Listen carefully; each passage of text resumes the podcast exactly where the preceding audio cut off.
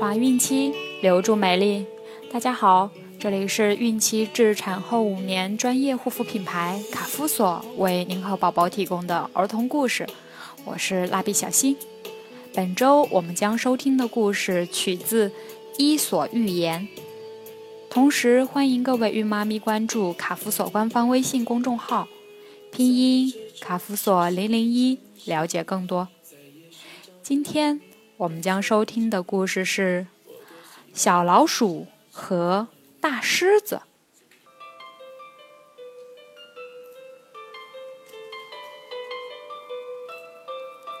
一次，小老鼠不小心睡着了，大狮子发现了它。就想上去把它给吃了。这时，小老鼠求着大狮子放了它，还说他会报答大狮子。不久，大狮子被大网给套住了，仗义的小老鼠咬断了绳子，救出了大狮子。看来，小有小的好处，大有大的作用呢。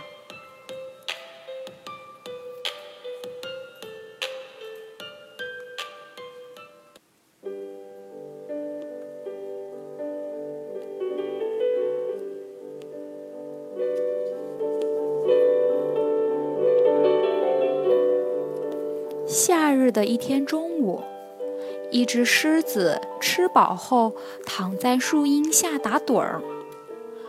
这时，一只饥饿的小老鼠窜了过来，它饿得两眼发花，发现前面一团毛茸茸的东西，以为是好吃的，就扑了过去。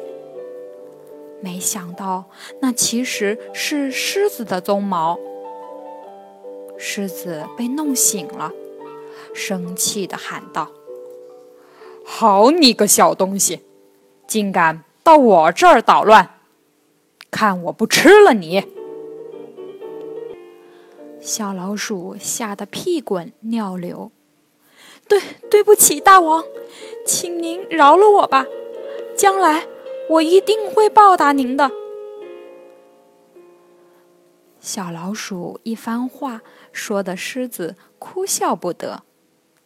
笑话，就你这么个小东西，能有什么本事报答我？算了算了，你走吧。小老鼠战战兢兢的谢过狮子，赶快逃走了。几天后。狮子在森林里散步，发现一大块散发着香味的肥肉。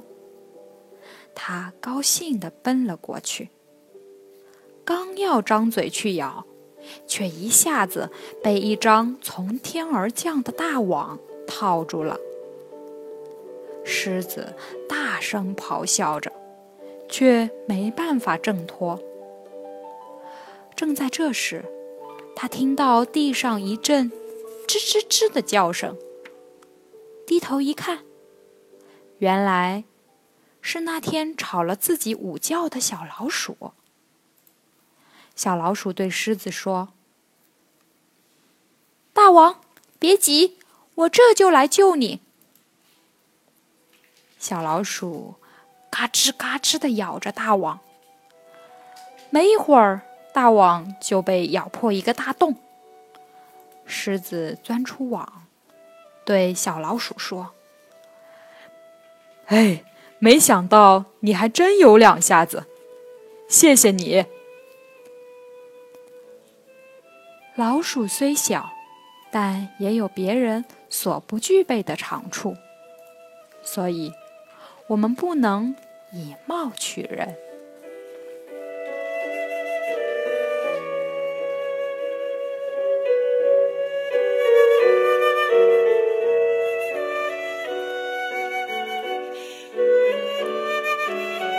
好了，今天的故事就讲完了。